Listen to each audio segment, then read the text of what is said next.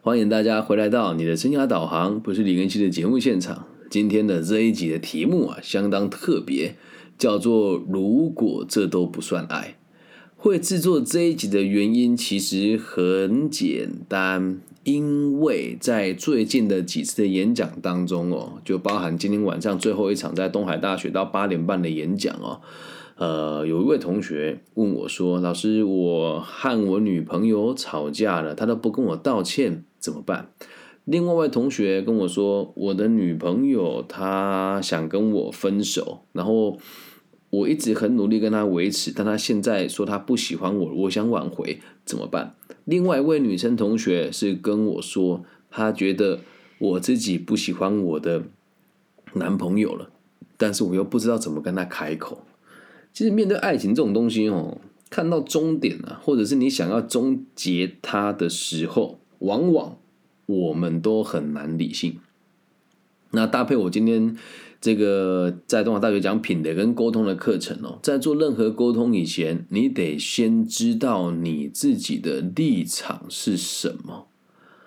所以，往往在爱情的这个互动里面哦，就是因为自己的主张也不清楚，到底是要爱。还是不爱呢？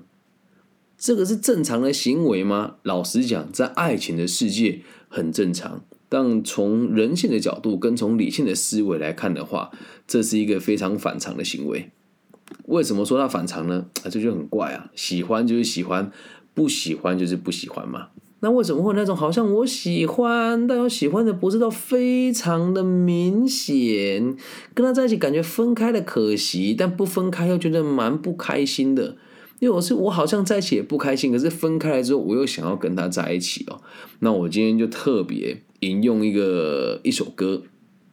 来让大家知道为什么会这个样子。这首歌叫做《如果这都不算爱》啊，是由伍佰老师写的曲哦，由这个李兆雄老师填的词，然后原唱呢是这个张学友哦，所以听一听内容啊，帮大家疏解一下这个爱情的这个痛苦哦。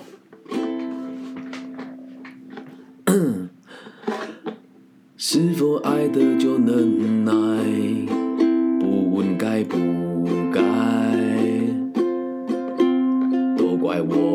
能耐，转身走开。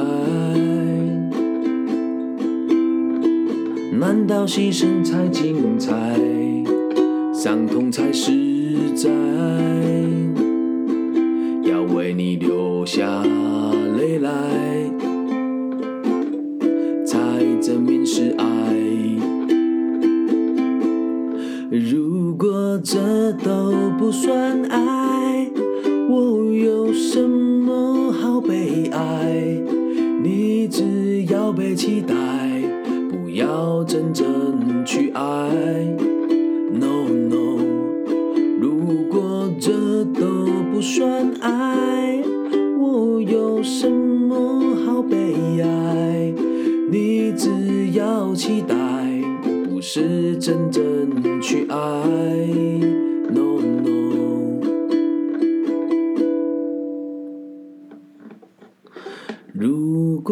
这都不算爱，我有什么好悲哀？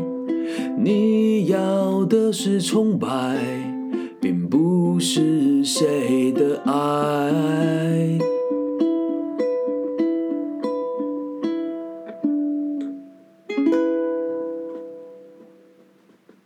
你要的不是谁的爱，只是别人的崇拜。那其实这首歌哦，不管你是那个认为自己不算爱的，或者是你爱了别人不觉得被自己哎，或者是你觉得对别人对你的爱不算爱的哦，逻辑都差不多。来解释一下歌词哦，他说：“是否爱就得忍耐？”哎。第一句话就充满矛盾了。你喜欢那个人，跟他谈恋爱还要忍耐，就代表你可能不喜欢他。像今天这同学就问我，老师，我我真的跟他分开，我好难过。哦，我说他分开有不联络吗？他说其实也没有啦，还是会联络啊。我说那就对了，那就没有分开啦。他说这样就没有分开吗？我说对啊，如果分开就完全不理你嘛。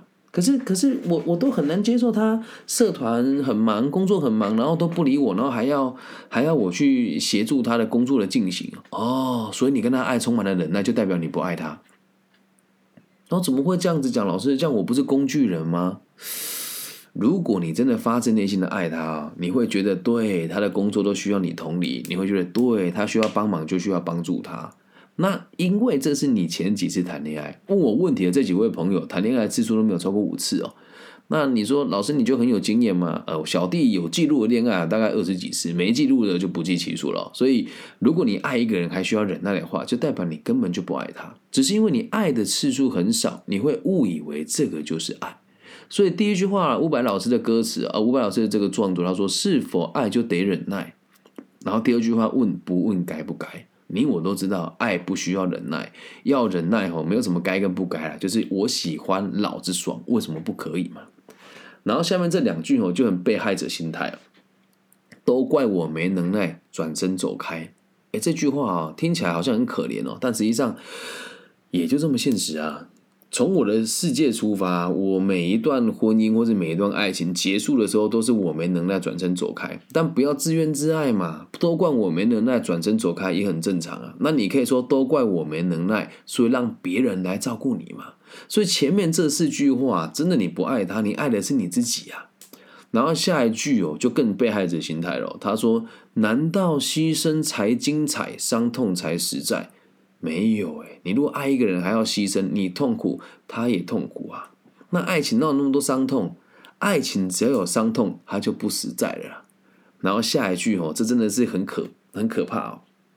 他说：“要为你流下泪来，才证明是爱。”就是好像要爱的很悲情才叫做爱，没有这种事啊。你爱他。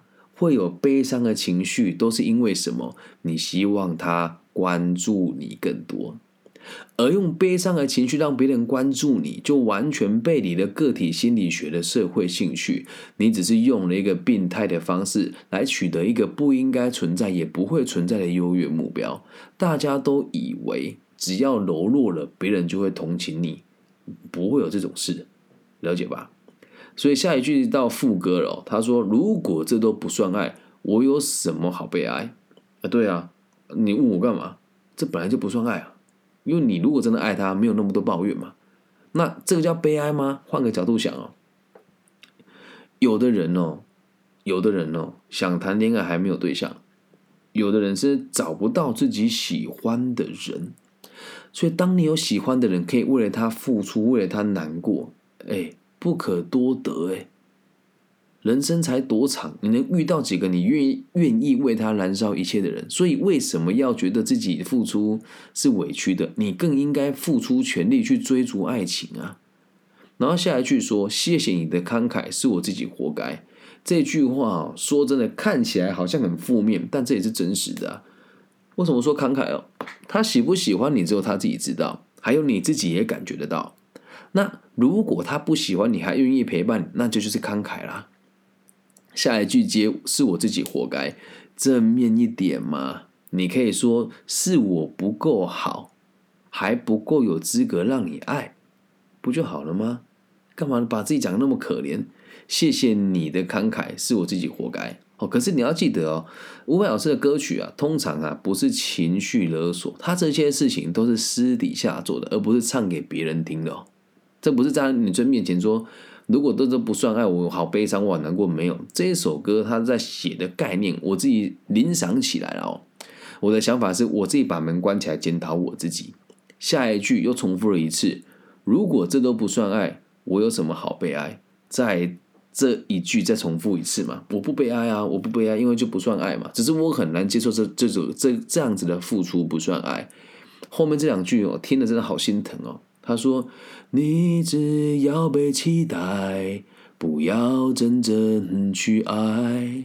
就是你需要的是被捧在手心的感觉，你需要的是被需要的感觉。你不懂什么是爱，这时候就在指责对方喽。但他指着他的鼻子讲嘛，不是这一句话，其实也是告诉自己的。表面上好像是我在跟对方讲说，你只是想要被期待，不要真正，而不是真的要去爱。那回到我自己身上也是一样啊。如果我爱上了一个我们没办法好好在一起的人，我就期待着我可以跟他好好在一起，就这个逻辑就很怪了。你的行为又不改变，那就代表你根本不敢去爱，所以找了一个你没办法爱的对象来满足自己不敢去爱的这种，这叫什么愧疚感。所以在爱情的世界里面，你一直在追求一个人家不爱你的人来爱你的时候，只是你期待那个最后在一起的结果，而你却不想改变你的行为。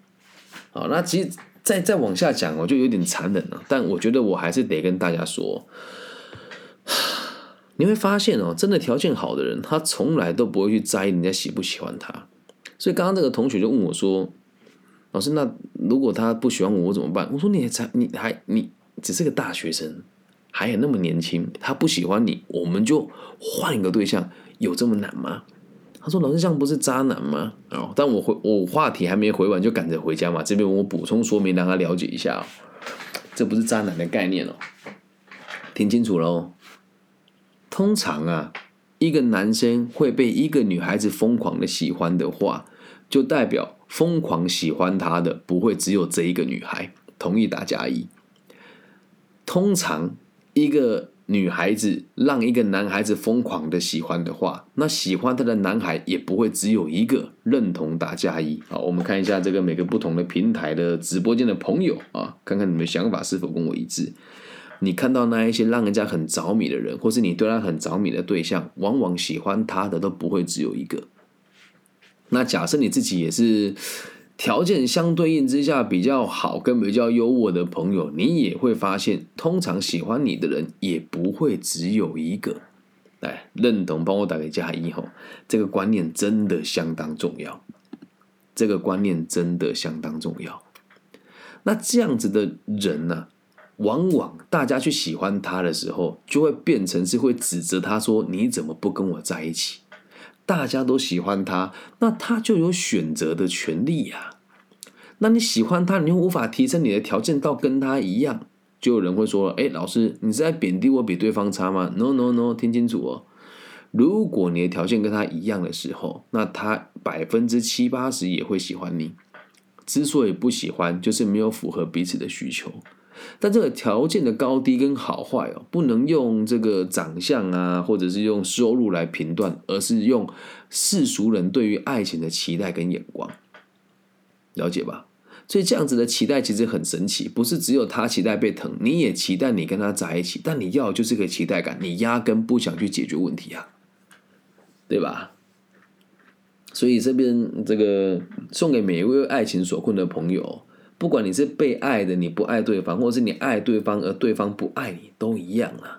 不去解决哦，就是大家都喜欢那种期待的感觉，期待最后在一起，或者是不想，或者是根本就不敢去承担承担一场真的为彼此负责的爱情，所以就选择用这样子的方式让自己过起来，相对不要看起来那么可怜而已啊。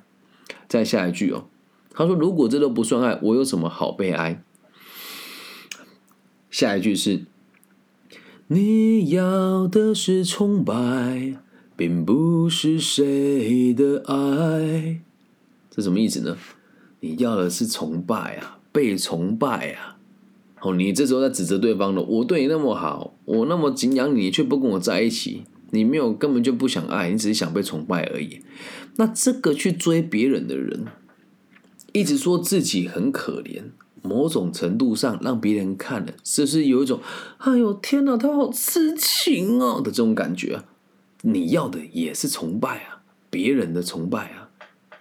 我怎么这么说？如果你真的对他是真心诚意的爱，你真的想为他付出，你不会让你周遭的人知道你对他付出了多少。好，这是我们讲的这个男女互相追求的大忌哦。千万不要让你周遭的朋友知道你付出了多少。然后说：“可是我跟我朋友，呃，宣泄一下情绪有什么不对吗？”来，记得哦，爱是你跟他两个人之间的事，找我们这种老师聊一聊，这是 OK 的。但如果你总是在跟别人讲说我对他付出很多，身边的朋友也都知道，还来笑你说哈哈哈，你活该你被当工具人了。那在某一种定义上来讲，你也是希望透过这个行为让更多人关注你。不要跟我说没有，因为我也曾经这么做过。但是我比较脑袋清楚了，就是我在跟别人抱怨这件事情的时候，我的目的很明确，我会看着附近有没有学妹对我投以这种“哎呦，学长好可怜”的表情，这时候就是下手的好时机了。所以，不管你是被爱的还是爱人的，只要你们没有。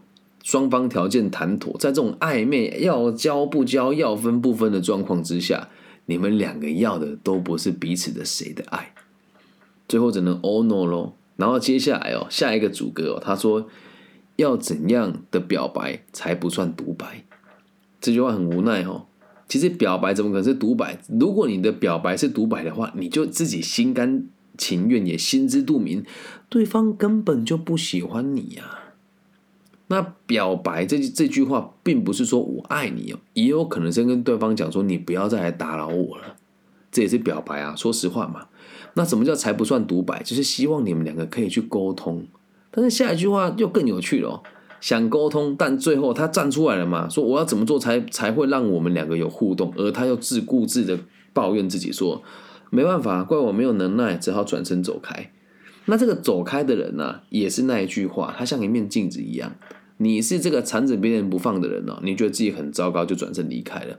那你被缠着不放的，你又不放人家走，你也是没能耐啊。你没有能耐接受这一切，你也转身离开啊？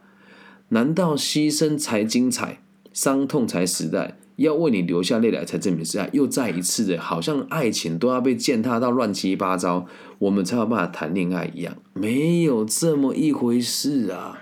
人生没有那么悲情啊！懂吗？所以用这一首歌送给大家。如果这都不算爱，没有这如果啦，这样子就不算爱了啦。假设你在爱一个人，为他付出再多吼，你都不会唧唧哇哇了，对吧？那如果你付出就爱我，怎么那么可怜？他都不爱我，哎，课题分离啊！你爱他是你家的事啊，他爱不爱你是他的事情啊，能够了解吗？如果这都不算爱啊，那接下来就跟大家谈一谈哦，接下来该怎么做？难道就要这样放他走吗？嗯，跟大家分享一下我的分手经历哦。我算是蛮痴情的人，我自己觉得。所以在我车祸受伤以后的每一段感情的结束，基本上都是我被别人，也不要讲遗弃啦，就是别人提出分开这个需求。诶，在我手术期间哦，有一个女朋友。啊，家里环境也不错。然后呢，我跟她讲说，我车祸了，好难过。她来照顾我两天，两天之后就跟我讲说，我实在没有办法接受你在大好年华变成了一个瘸子，所以我要跟你分手。Oh my god！我的天哪！因为我车祸，他要跟我分手，你知道那时候我心有多碎吗？然后我就因为只能躺在病床上嘛，就每天给他打电话传讯息，他去玩。然后就把手机关机了。我在家里将打了两三天两夜的电话，他完全没有回复我。每天以泪洗脸啊，我都已经脚断掉，在床上卧病了。手术这么多次，还看到还还遇不到我的女朋友，她还把手机关机。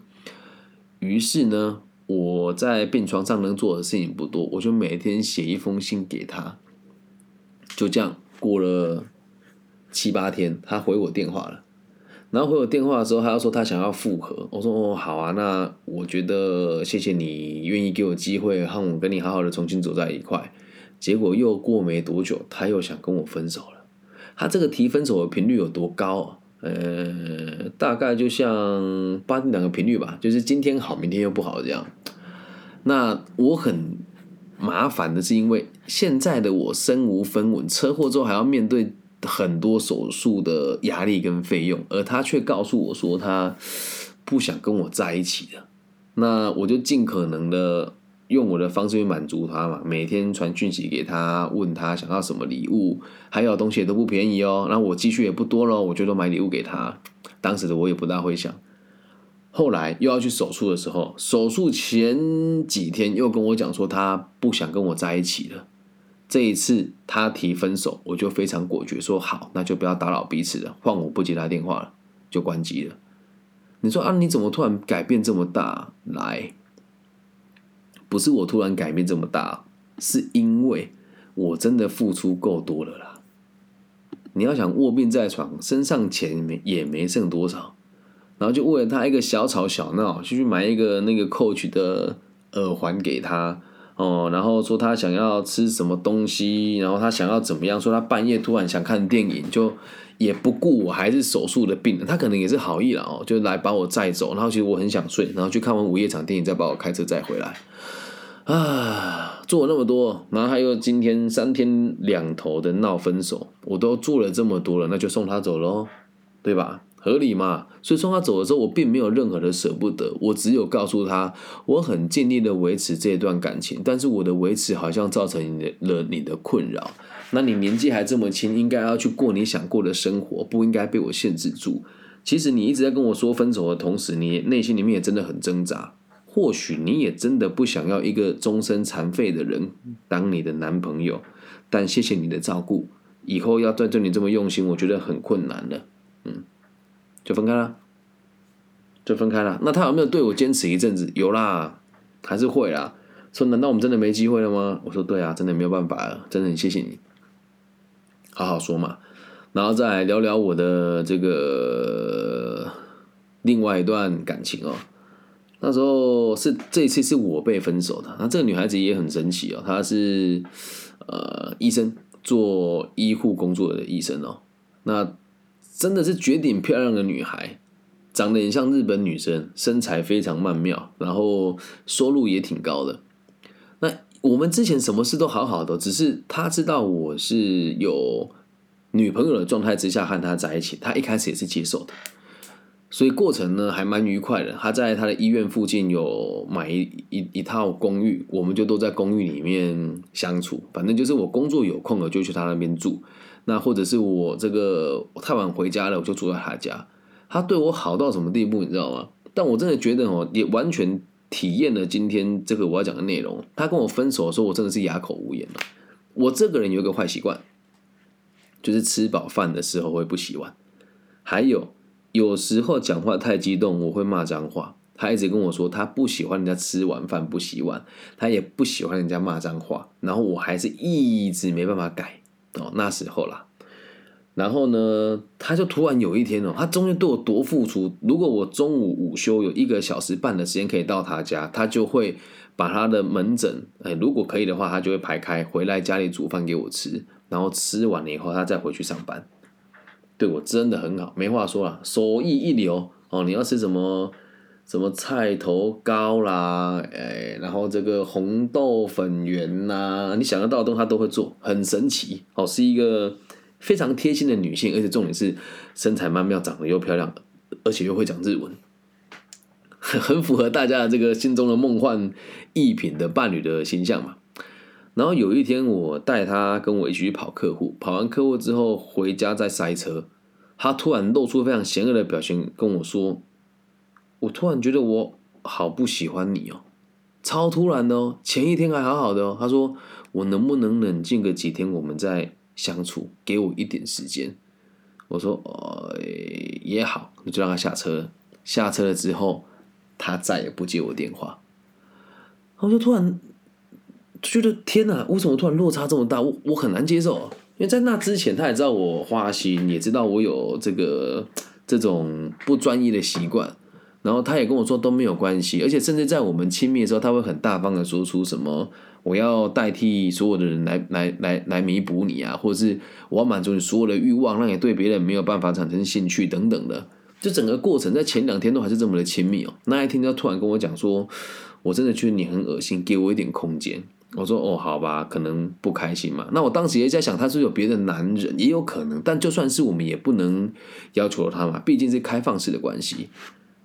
然后呢，有一天呢，我真的忍不住，行为行为有点像变态。我到他家楼下看他灯开着，然后有听到他洗，就是有看到他去浴室洗澡，是有点变态，但这个是事实。他进浴室把门关起来，然后浴室上面有雾嘛，从后面是看得到的。我就打电话给他，一直打他都不接，我就受不了，就按门铃，他就下来，他说：“你能不能尊重我的选择？”我说：“我们不是都好好的吗？”他说：“我没有觉得好好的，一直以来我都认为以我的条件不应该在你身边当一个这样子的角色。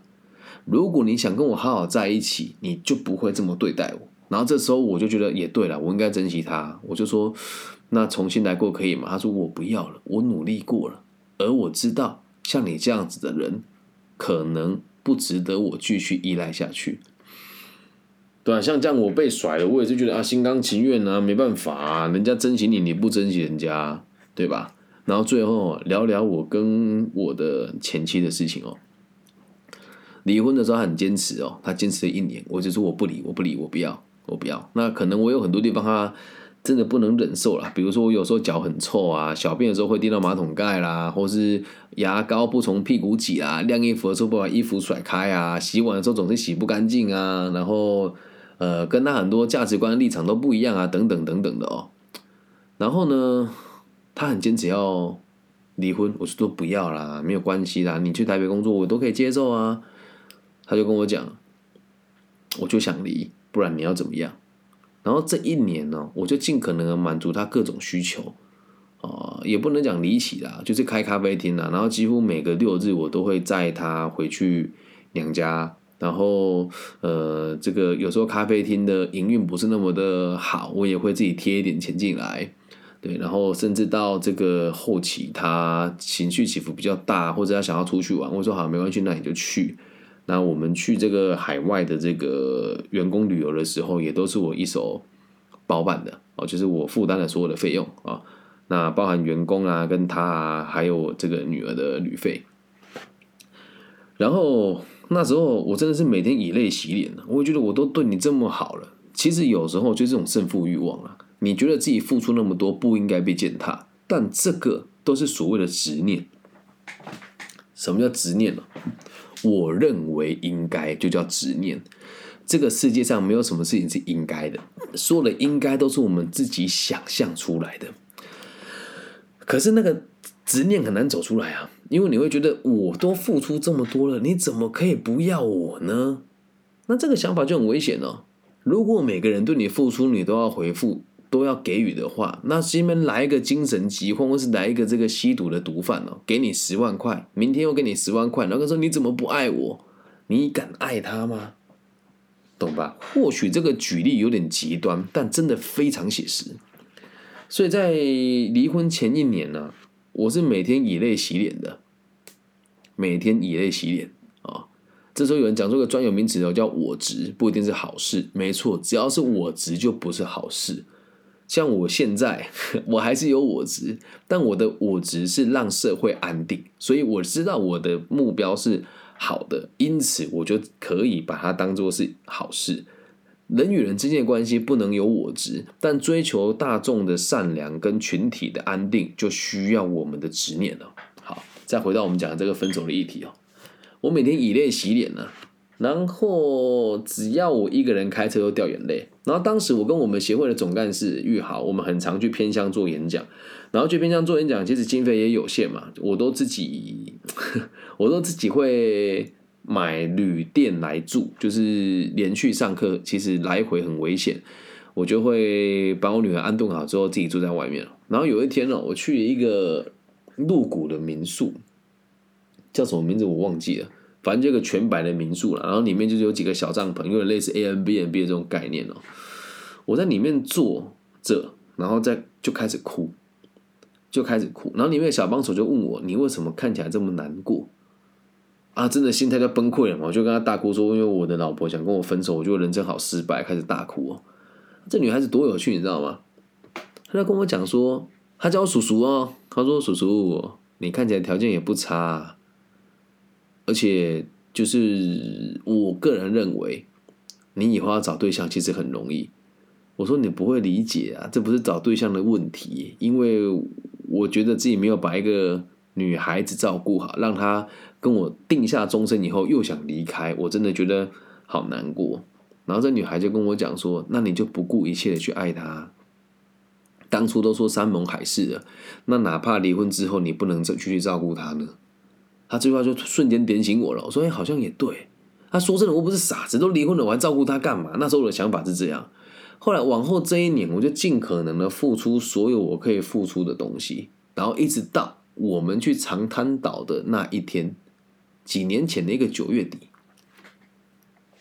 其实当时压力很大，咖啡厅也开着，然后我又属于半个公众人物，哦，那那时候还没做自媒体，没有像现在就是这么多人知道我。可是，在中部的这个大专院校跟这个授课单位里面，算是小有知名度了。那也有很多人看过他，店又开在同一个地方，再加上我当时经历了很多不愉快的事情，也都是他陪着我的，他陪我走过我的某一个投资股份的这个。被吞并，他陪我走过了某一个生意伙伴对我的背信，他陪我走过了家里的很亲近的人对我的这个的承诺跟分红没有做到，他都他陪我走过太多事情了，可是就在这边说要离开，这怎么受得了呢？真的。然后到长滩岛的前一天哦，当时啊，我自己在想一件事情，就算去了。离婚也是板上钉钉的事，因为那时候我就说给我一年的时间嘛，就是十月几号我也忘记了。那我们去长滩岛就是回来大概十月十月三号吧，我记得是十月四号离，哎，十月二号签字离婚的，然后十月一号是我们飞回来的那一天。然后在过程当中，所有的开销也一样都是我负担。然后这时候的我已经比较大方了，他我刚开始在一起的时候，其实他收入比我高很多啊。然后呢，到了这个地步，我现在收入比他好一点，所以任何开销我都不手软。吃饭说好啊花没关系，毕竟长滩岛的物价也不高嘛。那在旅途当中，有一个女孩子搭讪我，哦，一个韩国人，哦，对，她还陪我走过南岭诈骗案，这是真的。南岭诈骗案他陪我走过，真的也很感谢她，她也真的很替我担心。我在那边有个韩国的女生搭讪我。然后就是也直接跟我讲说，他觉得他一个人在外面喝酒很无聊啊。可是我直接跟他讲说，很不好意思，我是陪我太太来的。然后那韩国女生就翻脸了。